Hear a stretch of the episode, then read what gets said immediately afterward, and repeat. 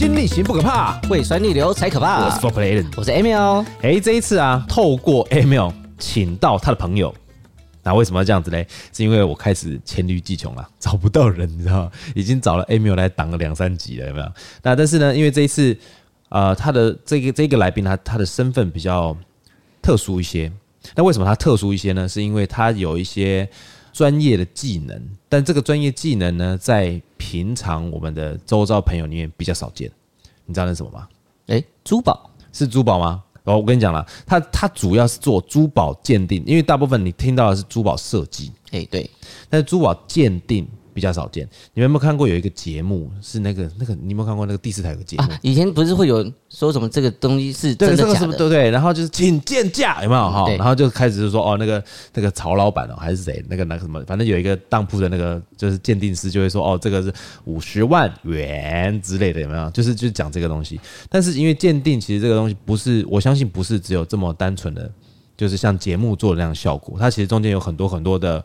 眉眉角角啦，或者是说他有一些养成啊，那我们这次就请这个来宾跟我们呃介绍一下。那她是一个呃妙龄女子啊，漂漂亮亮的。嗯，妙龄女就是如果你今天看到她，有的时候她的美貌会让你忘记她的专业。我觉得搞不好看到她还是觉得她是当 model 吧？不对，就是就是你看到她的时候，你不会觉得说她的专她的专业是在珠宝鉴定。嗯，你可能会觉得说她比较像是呃网红，好，或者是呃设计。服装保养品这种化妆品、香水这种这种产业，你很难把它联想到那个珠宝设计这一块。那如果说各位听众朋友想要知道它长什么样子呢？呃，麻烦到我们的 IG 哈看一下。好，那我们接下来来欢迎这今天的大来宾小薰来跟大家 say 个 hi。Hello，嗨，Hello，小薰。嗯。那因为这一次啊，我们就是想要跟你聊的，就是说，就是珠宝鉴定这个东西啊，你当初是为什么想要当珠宝鉴定师这件事情？其实一开始啊，是来到说我要进入工作职场的时候，我们就是我，我其实算是比较热衷于工作的人，哦、所以我想要选择一个多劳多得的工作。OK，那第一个，我们以我的有限的知识能够想到的，大概就是业务性质的工作。哦，多劳多得，哎、欸，业务不见得多劳多得，对不对？嗯，但如果跟呃办公室比起来，哦，固定的薪水、固定的时间这样子，嗯嗯嗯，所以我那时候就在想说，如果我要做业务工作，我要做什么产业？嗯，那我尽量往高单价的部分去想，包含房地产，嗯，呃、跑车，嗯，呃，进口家具、嗯、珠宝。那以女生来讲，应该大部分会选择珠宝，因为。嗯比较贴合我们的喜好，自己也喜欢嘛？对啊，漂亮的东西女生都喜欢，嗯，所以我就决定我要进入珠宝产业工作，嗯，然后一开始是先进入婚戒，做婚戒，OK，嗯，就是一般的白钻的买卖婚戒，东西很单纯，然后不需要有原本的基础知识，嗯，它的培训其实也是偏向比较简易而且快速上手，是不是？就是比方说像呃市面上有什么卡卡地亚啊，对，De Beer 啊。那种就是你只要有一个门市，然后去应征，甚至不到精品。精品的话，他还是会希望你有一个基础的销售知识啊，或者是对品牌有所认识。那可能是那种纯点精品，或者是周大福，就是就是纯粹做这种比较简单的，就是婚戒的品牌这样子。那开始做了之后，你接触的越多，你就会知道说，其实珠宝里面不是只有钻石，uh. 它还有很多不一样的有色宝石啊，然后各式各样的美美嘎嘎在里面。Uh. 那这些东西其实你很难用一般这样子的听别人说，或者是做一些简单的买卖就了解。Uh. 所以我工作一阵子之后，就决定自己去进修，去念了 GIA 的珠宝鉴定。GIA 对、uh，OK。那其实。嗯，珠宝鉴定在台湾大概就有两大系统。哎、欸，老师，我想请问一下，嗯、今天如果说我今天买个钻石，是，然后那个银楼说可以帮我送 GIA，是不是就送到你那边去？嗯，不是，其实是想送去国外，欸、是送去国外哦。啊，但是你不是考了 GIA 吗？你应该就拥有鉴定资格了吧？好，这就是大家对呃珠宝鉴定执照这件事情的误解哦。其实念呃念了珠宝鉴定这个执照考取之后，有非常多不一样的工作走向。嗯、有部分的人会真的到鉴定所去工作，嗯哼，那或是有些人会到品牌里面做品管、嗯、QC 这样子。嗯、那其实绝大多数我知道的，可能都还是投入业务工作比较多。嗯那我们要做。做的东西并不是去实际鉴定这个东西的真伪，嗯，因为科技日新月异，用仪器测，对，然后这些仪器第第一个很高单价，有不同的测验方式，所以基本上不会在一般的呃销售门市会有这些东西，都会送到呃专业的鉴定所去。嗯嗯。那我们做的事情其实比较像是帮客人评估这个东西在市场上的价值，嗯，然后或者是它适不适合送鉴定，值不值得去做这件事情，嗯，然后或者是初步的帮他判断说，哎，这个东西看起来是不是有点问题？哎，那鉴定是不是很贵？就是如果说我今天。你说会初步的跟客人讲说要不要送鉴定，是因为它的价钱很高吗？就是做这件事情。比如说，其实鉴定也有分很多项目，有没有做处理？嗯嗯，第一个最简单是真伪，再来就是有没有做处理，因为有没有做处理会影响它的价值。嗯，那再来就是产地，嗯，产地也非常影响它的价值。嗯，那不同的鉴定所都有他们比较受欢迎的。受欢迎的部分，嗯，比如说有些有些地方打产地是比较有权威性的，嗯，那有些地方是比较着重钻石白钻的部分，嗯嗯，所以不同的鉴定所它会有。它 popular 的地方哦，这就等于说它的专长啦，嗯，它的专业的部分啦。像有些鉴定所就是打产地打的特别严格，哦，所以如果你对你的东西很有信心，觉得它可以打到这个不容易打到的产地，哦，那我们就会建议送去这样子的鉴定机构。嗯，如果成功打到你想要的产地，那你这个东西的价值就会大幅的提升。嗯哼，嗯哼，那在拍卖会上面也会有比较好的价格。拍卖会现在拍卖会都在哪里啊？嗯，其实每年最大的就是苏富比、佳士得这两个，那他们其实算是国际的拍卖会，那每年都会来台湾做预展、做展览，嗯、对啊，嗯、那也会他们也会来收件，就是他们的、嗯、他们掌控的客户户里面，他会去询问有哪些东西，有没有好的东西，哦，那他们也会掌握说我们身边的客户想要买什么，哦、他们就会积极的去寻找有没有人手上有这样子优质的产品，那让我们去做商拍。哦，所以他们要尽量卖任何东西，都会先做大数据分析。当然，要不然他收了没人买。而且包含说整个市场，比如说今年什么东西一直在涨价，什么东西特别的受欢迎，啊啊、那也包含说我如果上拍都没有人买，那其实是很可怕的事情，啊、因为上拍的成本其实蛮高的，你要去做鉴定、做吐路费、保险，然后等等办展览。你说什么保险？吐路费？对，你要把它做成一个本子，让大家看，就像美女图录哦，那个目录啦。是，嗯嗯嗯，等一下哦，Emil，你是怎样？你你还在吗？我好认真在听他讲这个，突然忘记要。你你还在吗？你还在吗？你至少嗯啊一下，知道人家人家人家你还存在好吗？对，我听得太认真了哇！我讲珠宝哇，对，跟我想象完全不一样。观众会睡着吗？对，是不会睡着了。我想要奇怪，Emil 怎么突然不见了？因为听到这个，跟我就是你会觉得，一哦，珠宝大概这样，就讲到那么细，我哦，原来。这么庞大的系统在做这个，它其实是偏冷门的一个产业，很小众。哎、欸，但是它应该是中间利润蛮庞大，对不对？我是说，你要像珠珠宝商啦，珠宝以珠宝商来讲的话，它的它的整个脉络听起来，它的应该是蛮大的。要就像我们看到电影的那种血钻石啊，那一些等等之类，他们就为了要开采，然后去为，因为它的利润庞大嘛。对不对？所以应该就会有一些什么纠纷。我说这个最上游那些矿矿石那些，对，尤其嗯、呃，关于呃公司隶属的财产啊，嗯、或者是矿区的地理位置啊，嗯、然后这些东西，其实很多因素都会取决，嗯、包含如果有比较受欢迎的宝石的矿区有、哦、有封矿的状况，嗯、那这个东西也会在市场上大幅的涨跌。嗯，对，所以其实影响的因素很多。那小旭，你对那个钻石理解吗？嗯，是。好，它那个矿产啊。我我听说一个，不知道是不是胡说八道还是这个，反正我听说一个传闻，就是你把全世界的那个钻石矿挖起来，每个人可以拿一克拉半。哇，我们倒倒是没有真的去统计 统计这个东西。就因为他意思说，他意思说，我这也听网络上讲的啦。他们意思说，就是因为矿产其实很多，那他们会锁货，每一个，比方说公司或者每个集团，他们拥有的矿区，他们会锁货，就是今一年只采多少出来。那这样采多少出来以后呢，他们就是价，他们价钱才不会崩盘嘛。是。对，钻石算是所有珠宝里面在市场上价值最恒定、最稳定的，嗯，而且它的报价是呃全球通用的，嗯，我们有一个表叫做 Rapaport。嗯，那它其实是跟着美金在做浮动，嗯，可是产量的部分，除了要让它的价格恒定之外，其实还有很多，比如说开采也有很多的限制，嗯、包括环境的保育啊、嗯、等等，所以其实影响的因素非常的复杂。因为有时候可以，你有矿反而不能开，是。对，因为可能环环境保育的问题，可能有栖地的问题，对啊，然后你要怎么去侦测？侦测、哦、也是一个很繁琐的工作。哦，OK，那好，那像我们像买那个婚戒好了，是，那如果说我们今天要买婚戒的话，你觉得啦？如果说是你的预算，因为我发现他们的呃，价钱不会有高低落差太多。就是就是我说，就比方说，我今天就只锁定一个品牌，假设 De Beers 好了，那它的五十分或者一克拉，它的价钱差差不多就在那个附近。他们不会不会因为通膨或者什么，然后涨太多或者掉掉太低。因为白钻的价格太透明了，所以即便是品牌，它要赋予它品牌的价值，也不会真的到太夸张的高。OK，对。那银楼跟那种大品牌的东西是一样的吗？基本上，我们判断白钻的价值，我们还是以证书为主。OK。然后证书之外，有一些嗯，因为证书它是一个 range 嘛，它每一个分级都是一个 range，那在 range 里面就看。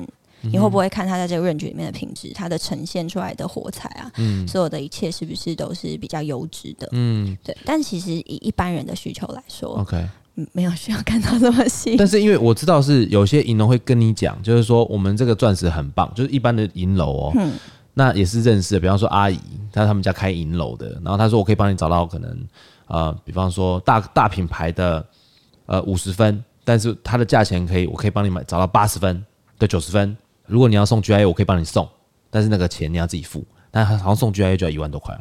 嗯，充充电定都其实都不是太便宜。对，都不是太便宜嘛。对，哎、欸，我我是在问给问给你听的，有没有？我结婚了，我用不到了，你还没结婚，我而且你又是工具人，OK？对不对？对啊，我要先有，我才有办法啊。对啊，不是啊，因为哎，钻、欸、石也有碎钻就比较便宜的嘛。当然，大小克拉它不是一个等比级距，当然是越大价值就会。非常跳阶的高，对，就就比方说，好，它如果是碎钻，所以碎钻就是那可能零点零一那种。我们我们通常不用碎钻来形容它，我们叫什么？我们都会叫小钻或配钻啊，小钻配钻。但是你看到，你用小钻跟配钻把它弄成一圈大大的这样子，看起来面大，有没有？其实很多款式是这样，中间一颗主石没有太大，外面围一圈配钻，那它会有一个放大的效果，所以其实蛮热门的款式，对不对？而价钱不高。那种价钱就如果以便宜，如果比单颗这么大颗，当然比当然是差非常的多。因为单单颗大颗就少见嘛，少见就会贵嘛，对不对？对。可是呈现的效果也蛮不一样，每个人的喜好蛮不同的。有些人也会觉得围一圈小钻看起来太花俏。嗯，哎哎，没有问你哦，嗯，你有没有送过女生或者你要追的女生配饰？哎，还不，讲实话好像还没。你说配件类的话。对，就可能项链啊、戒指啊，还没送耳环啊，最多香水完后面好像就没有了。所以他的工具人等级还停留在一个没有很高的地方。对没有，哎，他的香水很贵耶，他那个香水，哎，你那香水买多少钱？九千五，哦，一瓶哦，一瓶哦。一瓶九千五，那到底买了什么香水啊？他那个牌子是什么啊？你又给鉴定师看一下有没有那个价值啊？对我到时候再跟他说。对啊，然后后来他拿了一排四箱给我，你知道吗？他拿四箱哦，那他对你不错，他当工具人的同时还记得要给你一点那个。对对对，然后但是但是因为那个四箱我用不到，我要还给他。我说你你拿去送给其他女生好了，就那种试水温的嘛，钓鱼的那一种。像 Emil，你应该要去多收集这样的一些知识哎。你说为他的送礼的那个对送礼的选择啊，哎，像你看到，比方说，呃，你如果今天要送一个比较好的啊，比较关系比较好的女生，但你价格又不会太高，那就我觉得三五万应该就买得到一个比较漂亮，而且是真的东西，对不对？就所以就像你说像那种小钻啊、配钻那一种三五万，简单一点的款式，耳耳那耳环啊那种小小的、细细小小的那些都应该就有了。但我还是更鼓励不要当工具人。没有了，当然不是工具人，但是就是 就是你如果今天真的想要定下来找一个女生嘛，对不对？可以先从小的开始买，不是绝对？哎，这可以保值吗？小钻那些可以保值吗？其实，嗯，其实大家对保值一直有一个，嗯，嗯，我觉得奇怪的迷思。哦，其实它的价值是一直都会恒定。嗯，这东西会被称为奢侈品，它其实是。哦，可是你要说买卖的啊，既然它价格不高，嗯，我就不会从别人手上买。哦，对，我就直接再去现场买就好了。当然，对。Okay, 所以你要说多嘛，对不对？对，所以你要说保值吗？怎样是保值？它的价值确实一直在那边。嗯，可是以买卖来说，这些东西很少。很少人会流动这种，嗯、你要把它卖掉，人家要接受二手，它一定要有更低、嗯、更诱惑它的价格，不然一般人这样子去一般的门市买就可以了。嗯，所以它不会像那种黄金，我放十年后就哦变好贵。哎、欸，十年后不见得变贵啊。嗯，黄金对啊，黄金也其实有起起落落嘛。对，黄金的跌、啊、呃起伏是其实是比较大的，比较快速的。嗯、我我看过最低三千多一钱，最高六千多一钱。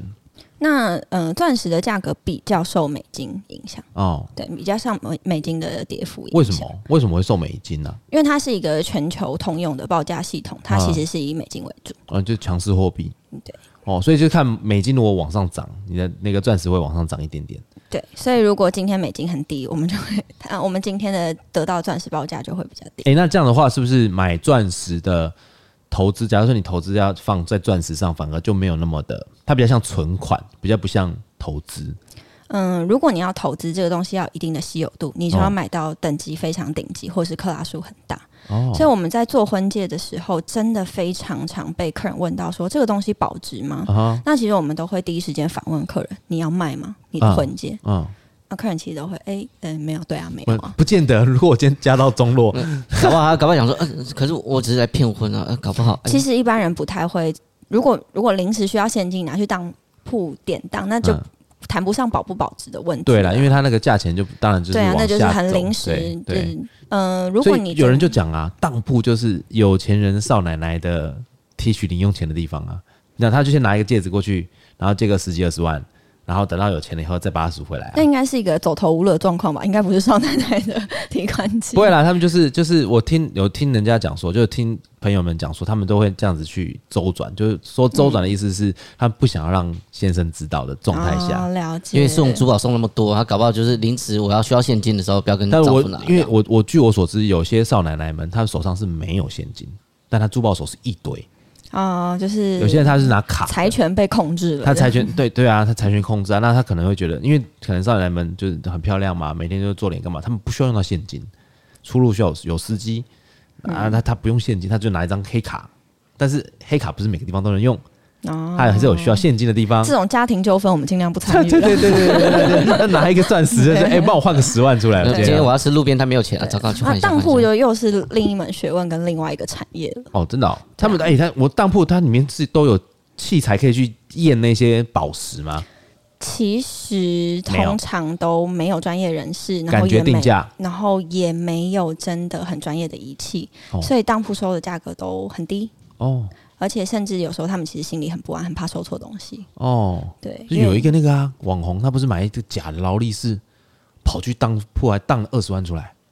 对啊，那就是其实我们行业里面的人陆陆续续都有被、嗯、都有被当铺问过，说愿不愿意来做正当铺，就帮他们鉴别证。当顾问哦。对，但我们其实很少会，嗯、很少人会觉得这是可行的，因为鉴定是一个很繁琐的过程，嗯、然后它的准确度要靠非常高端的仪器。你你大概跟我讲一下它它的繁琐的过程，大概几大概是怎么做什么事情？所以就这样鉴定的话，一颗要多久？不同不同的宝石鉴定的方式完全不一样，嗯、包含我们会看它的。比重对不对？哦，然后它的光谱哦，然后甚至有些不同的宝石，你想要看到它的光谱，还需要，比如说需要冷冻，或者是需要怎么样？要冷冻，对，把宝石那些冷冻，就是喷胆气这样子。哦哦。然后其实真的每一样宝石要做的测验不一样，然后仪器都很贵。哦，OK。当然越贵仪器有一些比较，而且针对不同的宝石都有专门的仪器在做使用。嗯所以，而且现在真的是包括合成钻石啊，其实大家都不知道说合成未来钻，对，合成钻石呢，它其实并不是哪一个假的东西，嗯，长得很像钻石。嗯、我们呃假的东西我们称叫仿品，它只是长得很像。嗯、那所谓的合成钻石，它其实是实验室培养，它给它模拟一模一样的环境，嗯、一样是用生长的，嗯、所以它长出来所有的性质其实都会跟真钻是一致的。哦，只是它身上会有一些特征。是可以被侦测出来说，它是在实验室里面生长，它会缺少一些大自然生长的一些特征。它还是可以测得出来，是还是可以测出来，但是随着技术越来越好，侦测方式越来越难。哦，哎、欸，那就未来钻，你知道那未来钻是什么东西吗？你、哦、没有听过对不对？未来钻就是人工的钻石，但是它其实就也是天然的，但它是人工培养的。嗯，那然后天然钻是长在土里面的。哦，啊，两个是都一样哦，都是同样环境长出来，但是一个是人工，一个是自然的。但价钱在就很很就很低，差很多，差很多，对，差非常多。那也看品牌怎么去包装它，毕竟它也是需要很高端的仪器跟很长时间，它也是要用生长的，它也是需要时间。对啊，因为我听到差十倍，哎，十有些十分之一就有。而且它的所谓的大小颜色其实是不完全能够全然控制的，嗯，也就是自然的嘛。对不对？它橙色那些，你只能尽量控制给予它的元素，但它实际上会长成什么，并不是说百分之一百绝对。所以它有时候可能会长到歪掉，哎呦，怎么长这样？不至于长到歪，对，可能比如说你要做一个粉红色的颜色，那不见得真的能够长成你要出来，可能变黄钻。对，你只能给予它呃生长粉红钻该有的元素进去，那它会长成什么样，到什么程度？那有时候还是要看。状况。那跟养小孩没有两样嘛？靠天吃饭，它比较像打电动的养成游戏啊。但是哎哎，嗯，打电动养成，即便你有，即便你有那个秘籍，秘籍，你也不见得真的最后是你要的结果。哦，对，因为养成出来以后，哎，奇怪，为什么那个我点房点到满了，怎么会是？怎么最后是可能攻击力变超超强这样子？对，还有看随机啊，它的未知数太多了。可以控制的部分很多，嗯、但也有其实也有蛮多部分是没有办法完全控制的。那现在人造人造钻石，像比方说他要养一颗拉起来，他大概花多久时间？其实我们并没有很深入的去研究这个，啊、因为我们我们产业的人认为，就是我们自嗯，也不能说我们产业，就是我身边的人做同行的人都会觉得说，钻石之所以吸引人，其实真的跟这个它。很有限，然后是自然形成的这件事，其实真的很吸引我们的客户。嗯，所以人造钻石在他们心中还是一个假的东西。哦，所以其实我们的客群不太会去着重这个部分。我们也我们会大概看一下，就是包含 GIA 啊，或者是一些国际新闻都会说，我们会知道一下啊，现在最大克拉数什么颜色最大克拉数的实验，嗯，在实验室生长钻石可以做到什么程度？人造钻石认为是假的东西。那试管婴儿算假人吗？这应该是对啊。那如果说照这样的一个逻辑嘛，对不对？因为你知道是人造的，可能就不是真的。但是试管婴儿也是人造，它也是活蹦乱跳啊，它也是给它一个环境，但是它长出来怎样你不知道。可是试管婴儿还是在妈妈肚子里长吧？对啊，但是我的意思是说，它还是你不一定在妈妈肚子里面长啊，有的是在代理母长啊。对，那你那你看你是不到逼不得已不干这件事？嗯，不不见得，很多人。不到不得已之前就先干这些事 真的吗？对啊，先预习。因为他们他们听说了，因为像我们之前我们有一我们股东一打嘛，他说他呃他之后会做试管婴儿，因为他可以把最好的 DNA 跟基因给留下来。好，所以他要的是最好的东西。那我们的客户有钱，嗯、他就会买天然，但是是最好的东西。嗯，这倒是真的。当你真的有钱做这件事情的时候，你要所有的，嗯、包括它的氛围，它营造出来的价值感都要符合。嗯、所以天然却这么漂亮，然后稀有。对我们的客户来说，是购买珠宝很大很大的吸引力。嗯，哎、欸，你卖过最贵的、最贵的一个单品是什么？其实我们以前做珠宝的时候，很长一颗裸石、嗯、或者是一个，我们都称叫石头，一颗石头谈很久，因为价值非常的高。嗯，那它的价值会来自于我们这些人去。教育客人说他为什么值这个钱，我们要做很多功课，所以整个销售会拉得非常长。虽然还是有主要销售的人，但其实比较是团队工作。那我们团队从其实宝石满庙从十几二十万到上千上亿的东西，我们都买过。你买过？对，上千上一颗哦。对，而且大家会误会一件事情，就是以为金额很高的东西利润很高，其实不见得哦。它有时候持有成本很高吧？对，嗯，而且它相当的稀有。那它就会被大家都知道，它的价格其实是比相对的偏透明，嗯、因为而且你那个如果大家都你很稀有的话，我相信它很多手，它不是你是第一手。嗯，就是、通常都会是那一刻可能会到处借来借去，大家看啊，或者对对，或者说他可能他持有者可能是，比方说他很有历史或者什么的，像我知道有一些苏富比那种这个这个钻石项链是谁戴过的，是历史价值也是客户很买单的一个。嗯一个点这样哦，OK，包含古董珠宝又是另外一个很受欢迎的。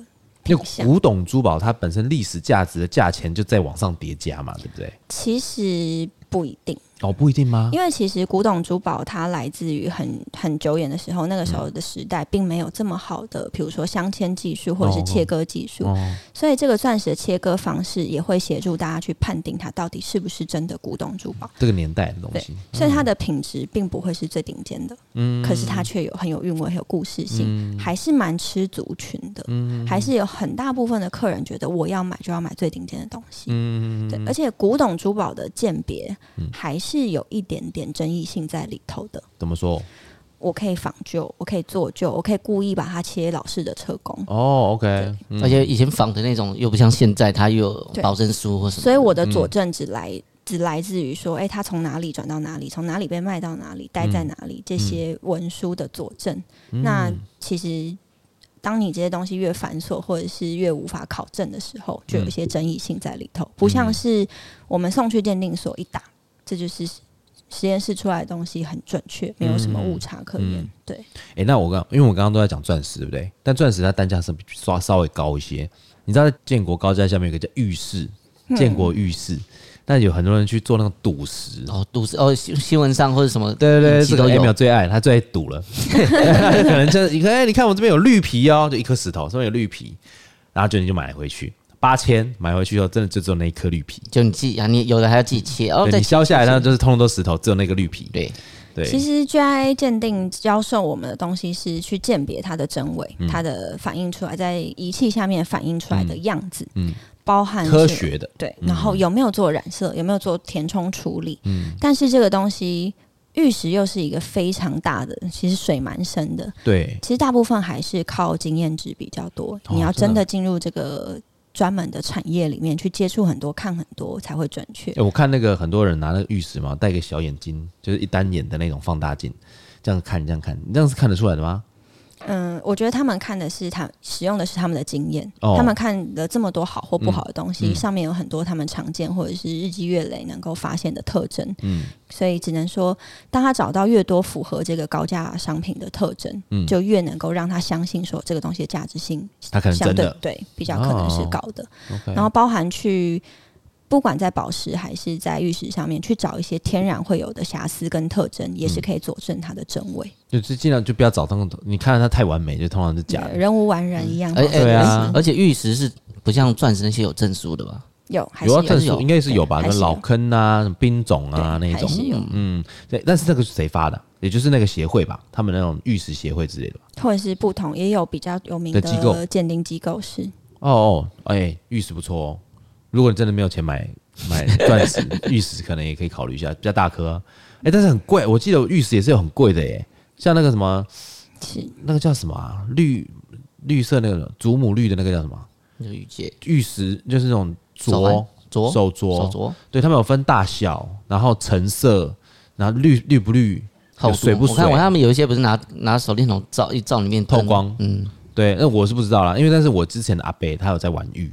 嗯，对，然后我们就常常是拿一堆石头回来。这个属于我接触比较少的区块，但其实每一年拍卖会大部分都会看到都有玉吗？都会看到一个全绿的手镯或者是珠串。哦、那其实那都是等于是大家都会争相去看，因为是相当稀有的东西。所以全绿的状况下，嗯、对，就是它的它的整个质地都很好，颜色也很浓郁。嗯、但是玉是不是众多宝石里面算其实比较多的？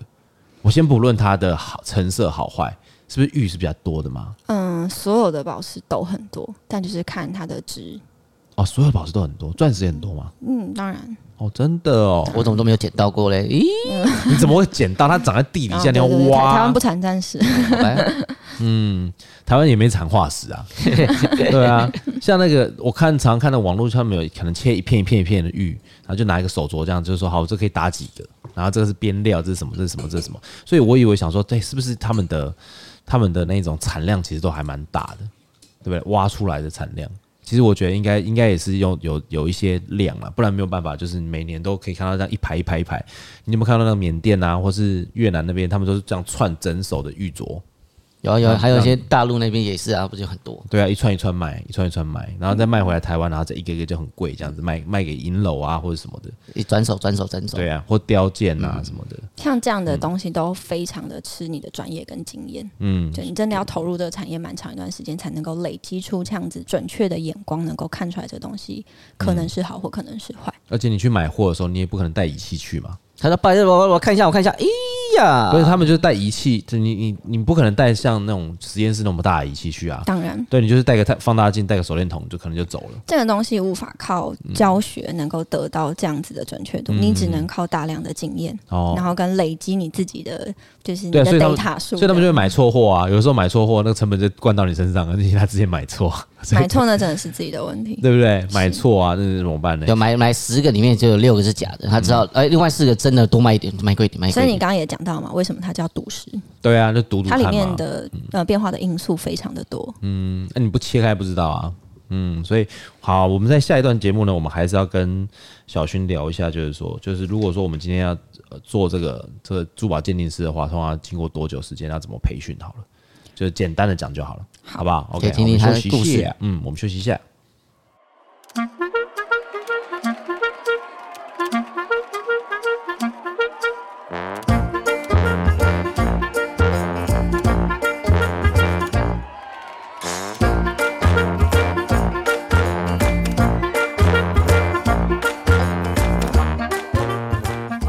水星逆行不可怕，胃酸逆流才可怕。我是 Four Play Allen，我是 Emil，嘿，hey, 我是小薰。嘿，hey, 小薰，哎，问你一下哦，因为那一天呢，我们去参加一个调酒会啦，嗯、就是我们那时候就是我们会出出调酒给就是一些有钱人，他们这边喝 cocktail party 啊，嗯、然后他们就会买一些表啊那种，有一些老董事长就会带他另外一半来，是，那他另外一半呢，这个就穿一个晚礼服，脖子上呢。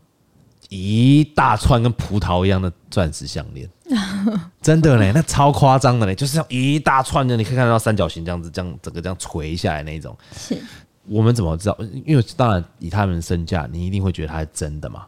嗯，对，这对当然嘛，因为他们可能看朗格的手表，可能一只就要可能好几百万，嗯，甚至上千万都有。嗯，那他那个钻石项链，可能想必也不会是假的。那通常我们怎么看到？就是第一眼的时候。大概去判断一下，这个钻石百分之五十是真的，或者是百分之五十是假的。我们很简单的观察，从它的，我们首先会看它的箱台。嗯，如果它的台子不是十八 K 金，嗯、如果是那种银台啊，那它箱台很明显吗？你会看起来它就嗯，你会发现那个它整个。金属的部分可能不亮，或是有是电镀有落差，或者是、嗯、当然，我相信董董事长夫人戴的一定不会到这种程度。嗯，但有时候简易的看，我们会去看它的台子，如果过于简，比如说石头很大，哦、可是旁边的香台却过于简单，就是简单的爪子去抓住，嗯、有时候很长就不是真的贵价的宝石。嗯，那会不会是说，因为要凸显那个宝石，所以说才用最简单的方法去抓它？你你一定会够牢固，旁边的金属要够，你要有一定的亮度跟精致感，然后包含它的整个倒角的处理，嗯、细不细腻。嗯，那再来就是，我们都知道大家被这么喜欢钻石，是因为它不只是它透明无瑕，嗯、它有很好的七彩的火光。嗯，所以火光其实是判别钻石一个很棒的方法。嗯，因为有些透明宝石去模仿钻石的时候，它看起来非常的干净，可是很透。你一眼望透它，嗯，那通常也不会是钻石。钻石的火光会让你无法去一眼望透它。嗯，那钻石会做这么多的切割面，主要也是把光线在折射的状况下，把光线尽可能的留在钻石里面去呈现好的火光亮。对，嗯、所以用它的亮度、它的火光也可以稍微去做判断。嗯、那再细一步来到，就是钻石的硬度，大家都知道，一直都说啊，钻石是世界上最硬的东西，很硬。嗯，所以它的除了比你的铁石心肠还硬，它应该没有什么铁石心肠了。所以从它的冷线锐不锐利，也可以去判别。嗯、因为如果你的石头硬度不够，就没有办法去雕刻出非常锐利的冷线。哦，哦哦，因为它像比方说八星八件。那你就要很直那个线哦。其实八星八件其实一直都只是一个赋予价值、赋予钻石另外一个说法。那本来就有了。对你只要钻石的切割是好的、是对称的，都可以看到八星八件。哦，OK。那那像有我看过那种方钻那一种，那方钻是不是比圆钻还要再贵一点呢、啊？嗯，其实基本上以保值性来说，都还是圆钻最保值。哦、OK。对，所有不是圆钻以外的，我们通通都叫华氏车工。花式车工对，所以花式车工的保值性怎么样都比原钻来的低一些些。嗯，对。可是否好看啊？否设计，还是蛮多人会去选择，尤其是欧美国外蛮常会去做这样选择。方钻的，还有菱形的那种，对对，菱形椭圆的、水滴的。很多时候，只要这个钻石的原石足够让它切成圆形，它就不会切成花式。切成花式很大的可能性都是它的原石限制。我们要保留最大的克拉数，可是它的原石可能不是这么端正。OK，所以我们才会去制作说很多不一样的花式车工，去符合保留最大的克。克拉数可是是符合原始的形状，嗯，所以圆圆反而是保留最大的克拉数，因为它其实是目前被计算出这样子的呃雕刻方式是可以保留最大的折射跟光线在钻石里头，它所以呈现会最闪。哦。OK，所以方钻可能它是真的钻石，但是你看起来就没有像圆钻那么闪。方钻又分很多种车工。哦，对，所以跟车工，它只要刻面越多，所以有个切车工叫什么？公主切割啊？是那个是什么意思？其实它是一些刻面的雕刻的不一样，所以呈现的光泽会不一样。嗯，它刻面越多，它就会看起来越闪。嗯，对。那如果像是祖母绿式的车工，你就会发现它相对的透，可是比较没有火光。嗯，对。所以有有好有坏吗？没有，没有，没有说哪一种切工车工是比较好的。钻石比较少会车。呃切割成祖母绿式的车工，嗯，因为它的刻面很少，然后大片，嗯、所以不会去展现这么好的火光。嗯，通常在有色宝石上去呈现它的透度，嗯，呈现它的颜色，嗯，通常是越清透里面越干净的宝石越容易去做成这种祖母绿式的车工，让大家可以一眼望透，说里面是很干净的。嗯，哎、嗯，欸啊、你有走看走眼过吗？我有看走眼过，就是我觉得，我觉得就是呃，我相信你身边的朋友一定加加减减，或者哎，你帮我看一下，不小心之类的那种，对 不对？你帮我看一下。我觉得 GIA 教会我们的是谨慎哦，告诉你说这个东西要判别是需要这么繁琐的，所以我们其实因为受过这样的训练，所以就更不敢去轻易的下判定哦，对。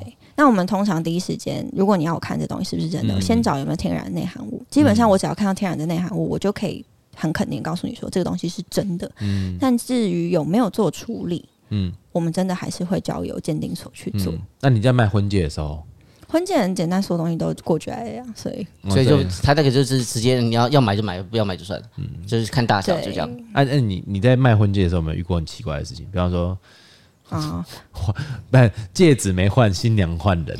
对，我们有遇过客人带了呃订了婚戒回去之后，啊、看拿再拿回来要改戒围，重新电镀抛光。啊、可是戒指没有任何的使用痕迹。哦，他没有任何的刮伤或者什么，看起来就是全新的，但他就换。然后后来我们才晓得，他就带了另外一个女生来试尺寸，我们才晓得说啊，新娘换人了。那我们通常会在我们的电脑系统里面备注说什么东西不要提，什么东西要提，或是要注意什么。OK，那也蛮常遇到，其实有常在佩戴饰品的女生，可能都有类似的经验。嗯，洗手的时候把戒指拔下来，对，放在厕所。哦，我们在做婚戒买卖的时候，最常跟客人说。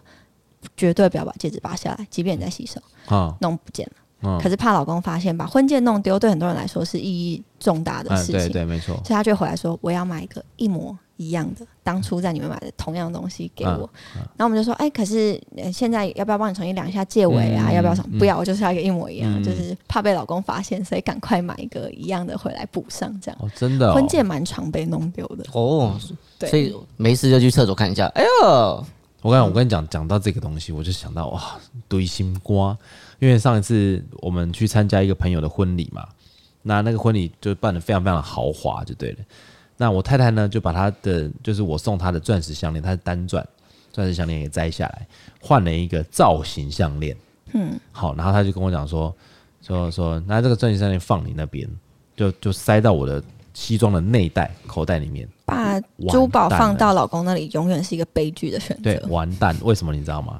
因为西装外套的内里都是丝的，很滑。那再来就是，通常内袋不会再有一个扣子或是一个拉链，基本上不会。那个叫暗袋。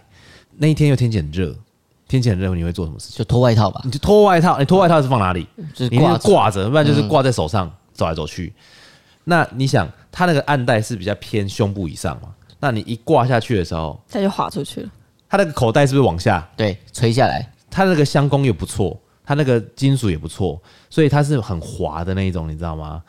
它很滑，它本身因为它那种像那种那种项链啊，如果它做工好，它不会咬皮肤，嗯，不会勾，它不会勾，不会咬皮肤，不会勾头发，不会什么的，所以你它就这样子咻，你没有你没有感觉的、欸，它就离你们而去了吗？对，然后后来。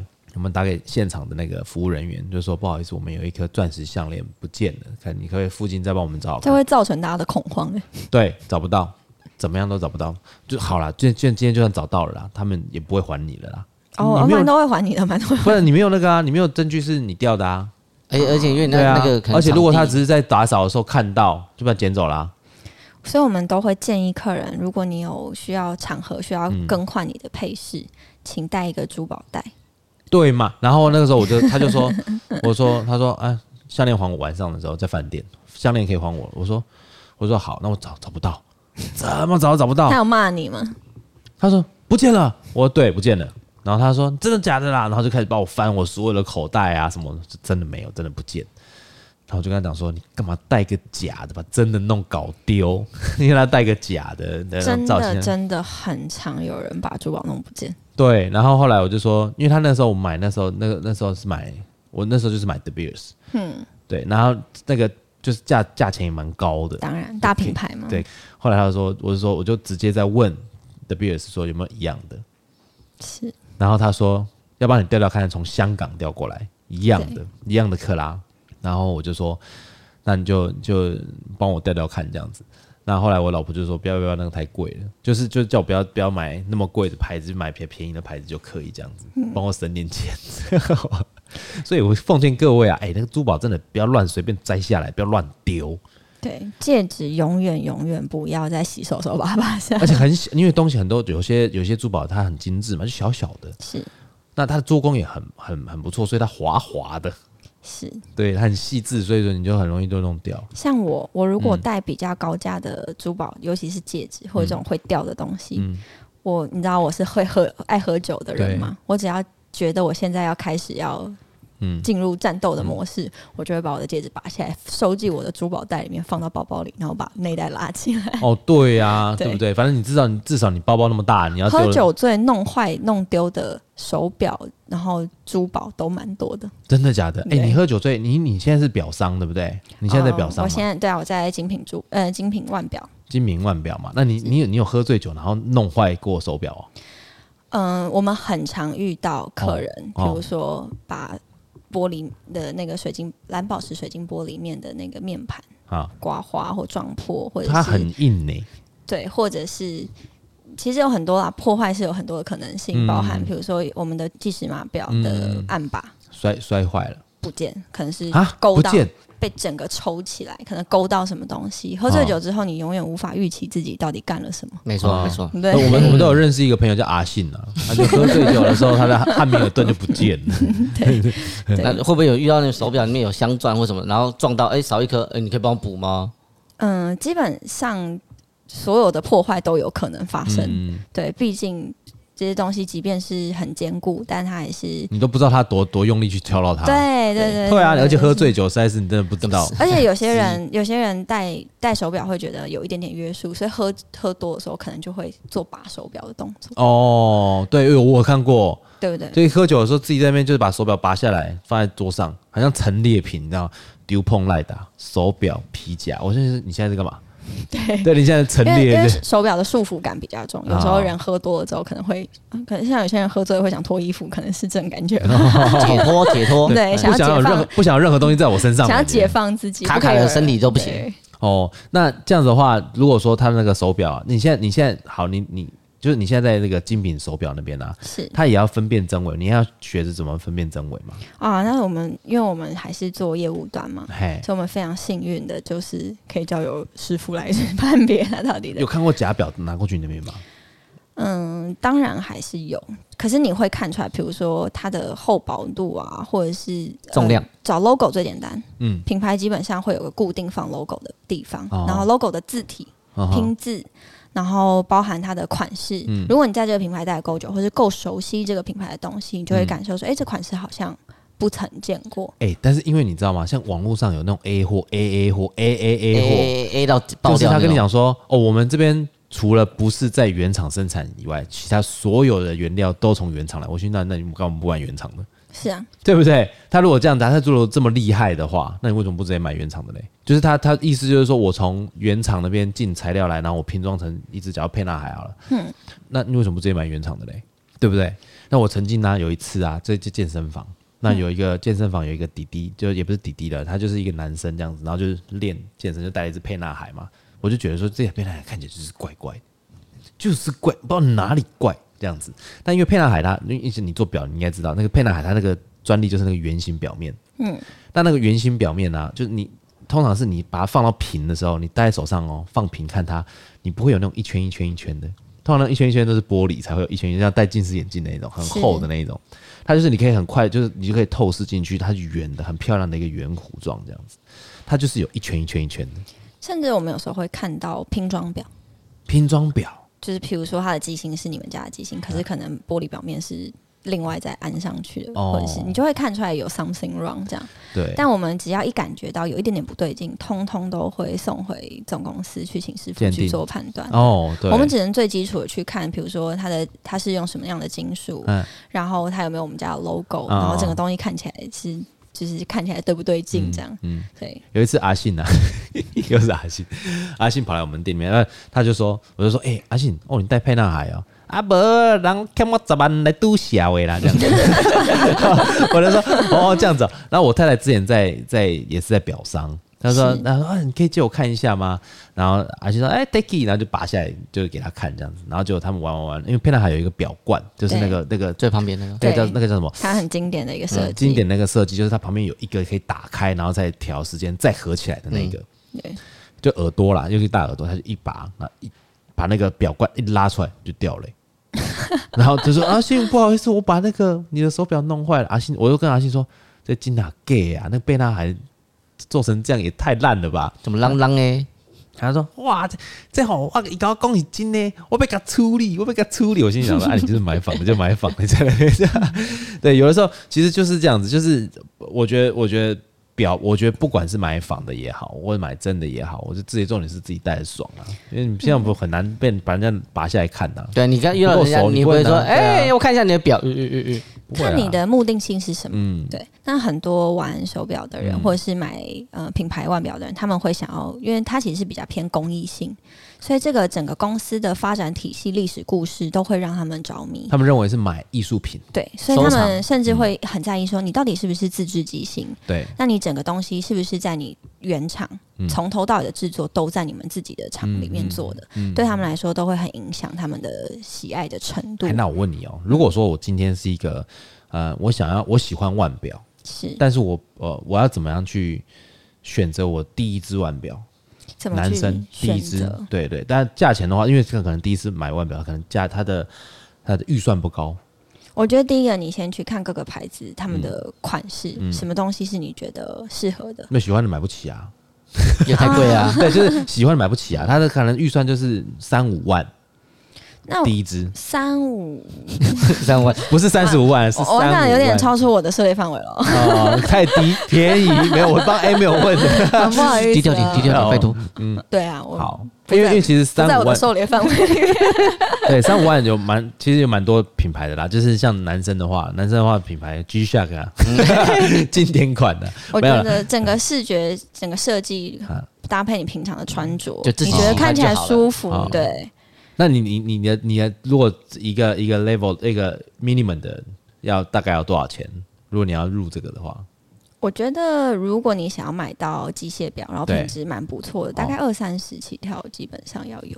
可以，二三十可以。对。那有没有什么比较建议的表款？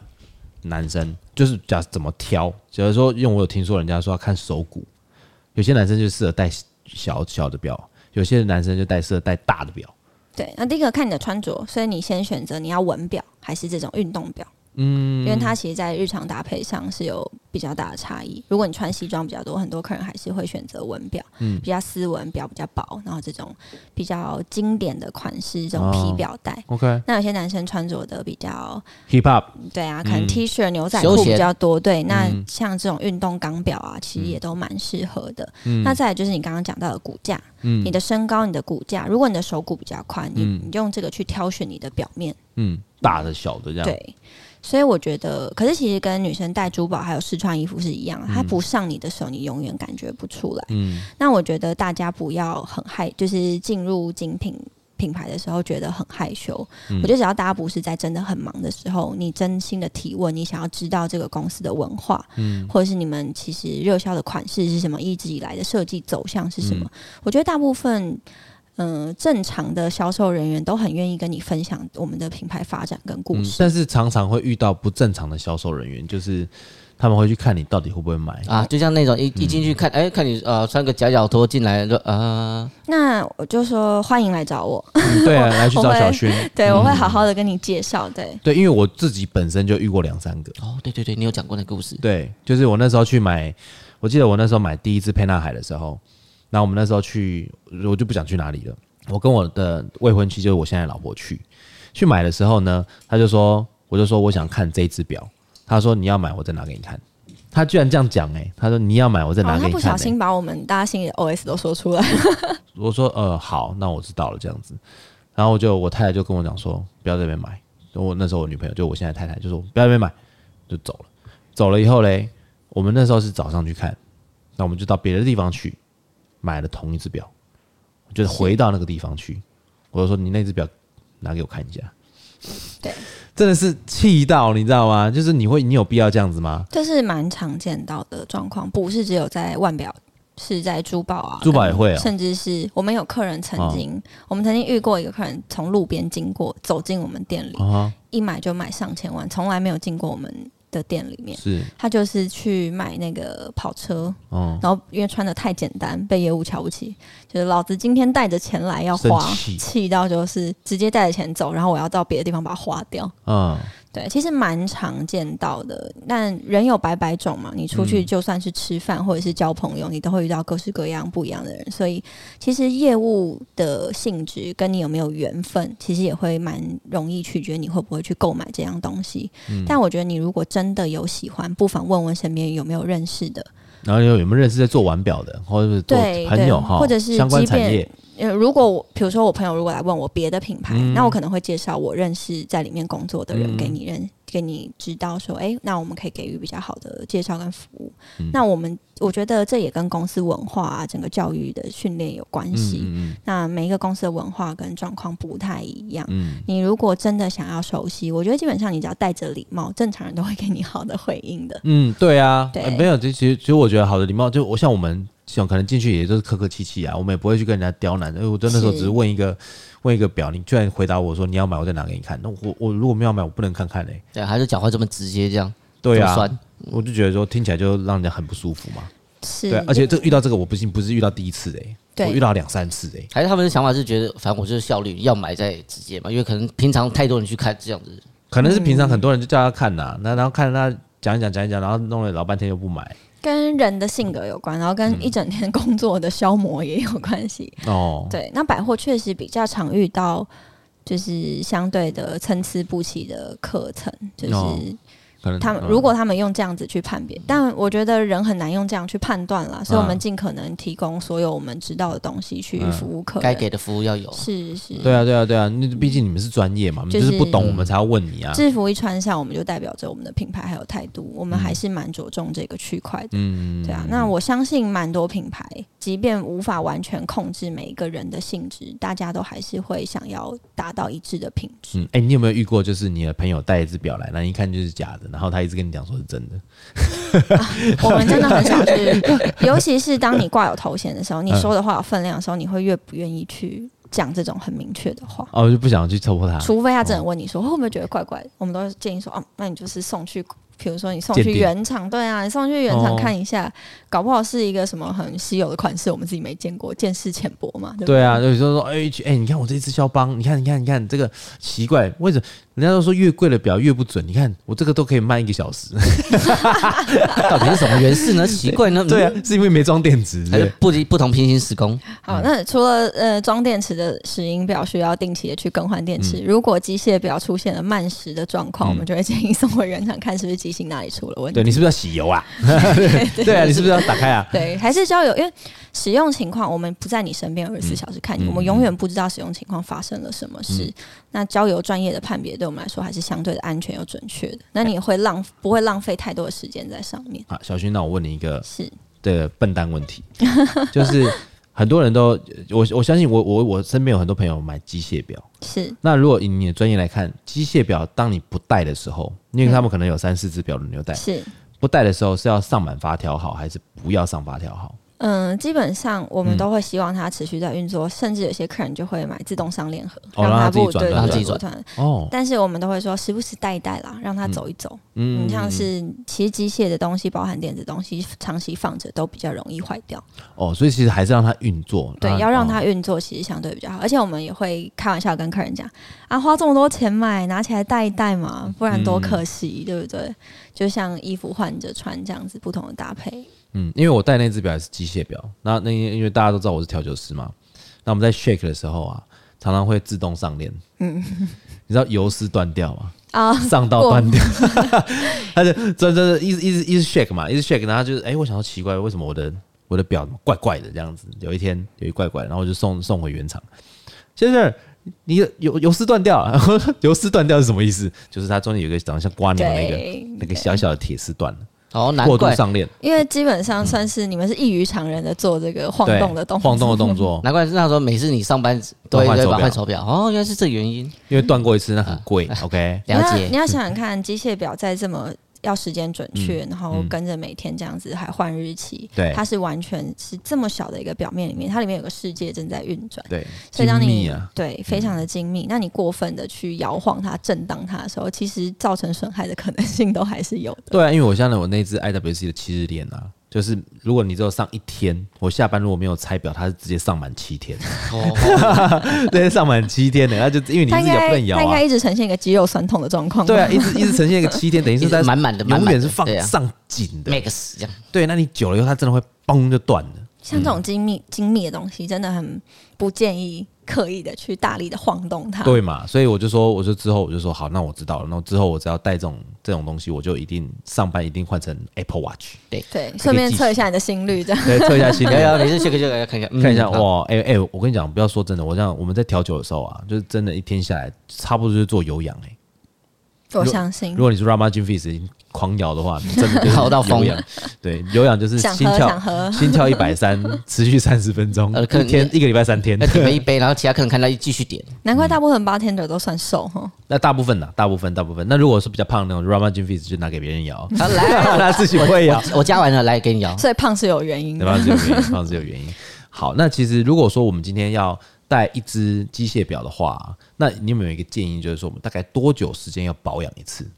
基本上官方说法通常很常会跟你说五年哦，但我们都会说忘记，常常忘记啊。对，因为五年前我到底什么时候买的，自己都忘记。对对对，除非你有一个超棒的 sales 会提醒你。对对对。那之外的话，基本上你就去看它的走势开始慢了哦，或者是你上链的时候觉得转起来卡卡的不顺了。OK。然后或者是它跳日跳的怪怪的，嗯，我们觉得看到这个状况的时候，通通都可以拿回来做保养。你只要觉得它看起来不太对劲，嗯，就可以拿回来做保养。那哦那保养的话，保养的话，它就拆表盖，然后就帮你洗油，等你帮你检。对，所以我们都建议一定要回原厂，就帮你测试嘛。对，有可能因为你应该听过蛮多人说手表越修越坏这样。宝骏那个啊，你就是乱乱送送到钟表行啊？对，这么精密的东西，它所有东西都是很契合，而且就是差之毫厘，就是非常多的。对，所以通常通通都是建议送回原厂去。对，那大部分原厂都会询问你说，我检测到状况是怎么样，嗯、你要不要做维修，嗯、都会经过你的。先报价。那我觉得大家也不要一听到价格的时候觉得太有敌意，或者是觉得紧张，嗯、你就请他好好跟你解释什么是必要的，嗯、什么是建议。嗯，那你自己去评估，那你也可以询问他说，那在使用下的差异通常会差在哪里？嗯，那我觉得他们都会，你愿意问的时候，他们都会好好跟你解释。其实我觉得，我觉得我上次去洗表的时候，或者是保养的时候，我觉得感受非常良好。就是他自己送原厂，他出来是一个师傅穿的长袍，白色白色长袍，然后他有制服情节吗？对，没有没有，他头上有戴一个很多那个那个调可以调焦距的那个眼镜。就很像那个机械怪人那一种，可以戴外面这样子，就是戴戴眼镜，因为他们需要很精密嘛。他跟你讲，你这油丝断掉，然后其他我们发现什么东西，然后那个表面我帮你抛光了什么的等等然后说不便宜，但你保养一次，然后换了个油是要个大概我我真的有点忘记了，一两万之类的吧。是，其实都可以买一只不错的一般的手表了。是，对，但这只是保养而已。但是你会觉得说，哦，你如果这一只表买那么贵，那你就是五年。花个一万多块去帮他整修一下，或者什么，其实还 OK。而且大家比较积极的去保养手表，真的会延长它的使用寿命非常多。嗯，对啊，我觉得，嗯，我们很常说贵重金属、贵重的珠宝、手表、腕表这些东西，我们称之为贵重，也请大家用相对。比较温柔跟谨慎的态度去对待这些贵重的东西，嗯，对啊，所以很常看人说啊，这戴了我撞到会不会掉啊，会不会什么？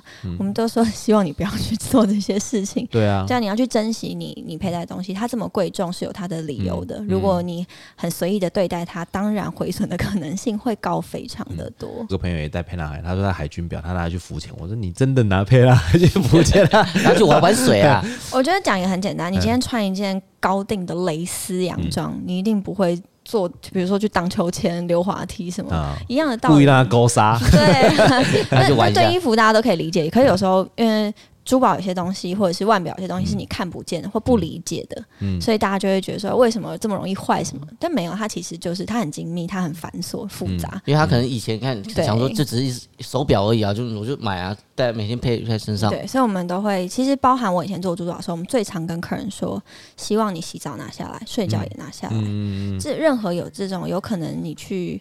大动作的碰撞，在你无意识的情况下，我们都尽量避免去做佩戴跟使用，嗯、包含说希望你喷完香水之后再做佩戴。嗯，然后像有些有的表带会吸那个味道，对，嗯、甚至珠宝有时候也会会变色氧化这种。哦、真的、啊，因为其实很多的香水乳液里面是包含有酒精的，嗯，会变雾，对不对？对，它有可能会侵蚀。那我们通常都会建议说，哎，你都喷完了，或者是都做完处理之后再去做佩戴。嗯、那包含很多的珠宝跟腕表是有镶嵌钻石、宝石，啊、它就会有爪子。哦，所以如果你会穿一些，比如说针织的毛衣，哦、或者是蕾丝的外套，勾都穿好之后。再佩戴出门，嗯，对啊，所以良好的习惯会让你的东西维持的很漂亮，嗯，而且它能够有很好的寿命，很长的寿命。嗯，你知道要脱手要卖比较多的价钱呢，对，比较好卖了，不然 对，少一颗赚怎么办？客人拿来维修，我们有时候一眼就看出来说，哎，这个人的使用习惯到底好不好？嗯，哦，对，来维修的时候，其实大家不要不要害羞，我们很建议你们坦白说，你们对他干了什么，我们可能会更快的找出他的问题出在哪里，或者是有些人觉得。我在发生什么事情之后，它出现了问题，嗯、那可能有些人根本不知道这样子的行为是会损坏这些东西。嗯嗯、那我们也会做到比较教育的部分，告诉你说，哎、欸，希望你怎么去避免破坏他的状态，就比较更好判断了。是，嗯，好，我们在节目的最后，我们还是要。呃，推荐听众朋友一杯调酒。那小旭，你这次要推荐我们听众朋友什么调酒呢？其实蛮蛮妙的事情是，我不喜欢喝调酒。哦，我知道你都喝纯的、啊。对，它酒量又很很好。对我我不喜欢喝任何带甜的东西，饮料什么的，哦、所以我喜欢喝更有香气或者是味道更简单直接的调酒。嗯、我自己蛮喜欢马提尼的。哦，马提尼，那你就很 dry 的那种。对，而且我觉得很妙的一件事情是，它的味道其实很单纯，嗯、可是每个 bartender 摇出来的味道都、嗯、不大一样，对，都不太一样，差蛮多。对，所以我就特别喜欢到处去喝哦不一样的。是哦，那对女生喝马提尼比较少见，尤其像你那么年轻的女生喝马提尼比较少见。而且而且你点的话，应该大家都会说，你确定你有喝过马提尼吗？一定会问吧？嗯。哦，大家都会说你要现在就喝马提尼吗？对，他说你第一杯就喝马提尼吗？这样子。嗯，那你你一晚上你可以喝几杯马提尼？你有算过吗？不至于一直喝同一杯。对，但是不一定啊。就像我可能你可能可以换别的菌喝啊。我大概我觉得同样一杯 martini 的话，应该一一天一个晚上一两杯够了啦。对，一两杯够，对，就是蛮。第三杯开始就有点多，他就开始一直喝威士忌了。对，我好像还是喝威士忌的，但是我觉得。我会去想要喝调酒的时候，我就会想要喝有香气不带甜味，啊、然后香气很明显或酒感比较明显的调酒。啊啊啊啊、我觉得喝酒的感觉。对，而且我觉得会让我唯一会让我想喝调酒的原因，是它里面有很多特殊的香气，嗯、这个东西很吸引我。嗯嗯，那其实你喝调酒的观念来讲，你算老派的。啊，真的吗？他们都笑我说我喝男子汉喝的酒，那就老派，对，就男生喝的，对对对。对。但我觉得，我觉得这个是蛮蛮不错的啊。其实我觉得，慢慢的、慢慢的，在台湾的调酒的概念跟想法开始有一点点的转变。就是他们会，他们以前我在我那个年代啊，他们认为调酒就是没喝的啦，感冒药水啦，啊，又甜又难喝啦，然后喝了以后很容易上头，头会不舒服。我觉得，我觉得现在的时代资讯越来越，完全不一样，资讯越来越发达，嗯、包含珠宝也都是这样。大家开始在意说有没有鉴有没有鉴定的执照，嗯、然后有没有它的产地、它的品质。嗯、大家开始越来越详细、越深入的去了解生活中的每样东西，嗯、包含调酒也是。没错。那我们小勋现在在肖邦哦，有兴趣，如果你想买肖邦的珠宝或者是手表的话，欢迎来找他。欢迎，我在一零一，在一零一，那我们会把那些就是他的 资讯资讯，嘿，我们直接秀在我们的节目的节目栏里面的一些主要的讯息里面。好，我们今天非常欢迎小薰来我们这边，也非常谢谢他来帮我们跟我们分享那么多专业的知识。那我们今天的节目就到这边，水星逆行不可怕，胃酸逆流才可怕。我是 amy 哦好，谢谢，我是小薰，我们下次见，拜拜，拜。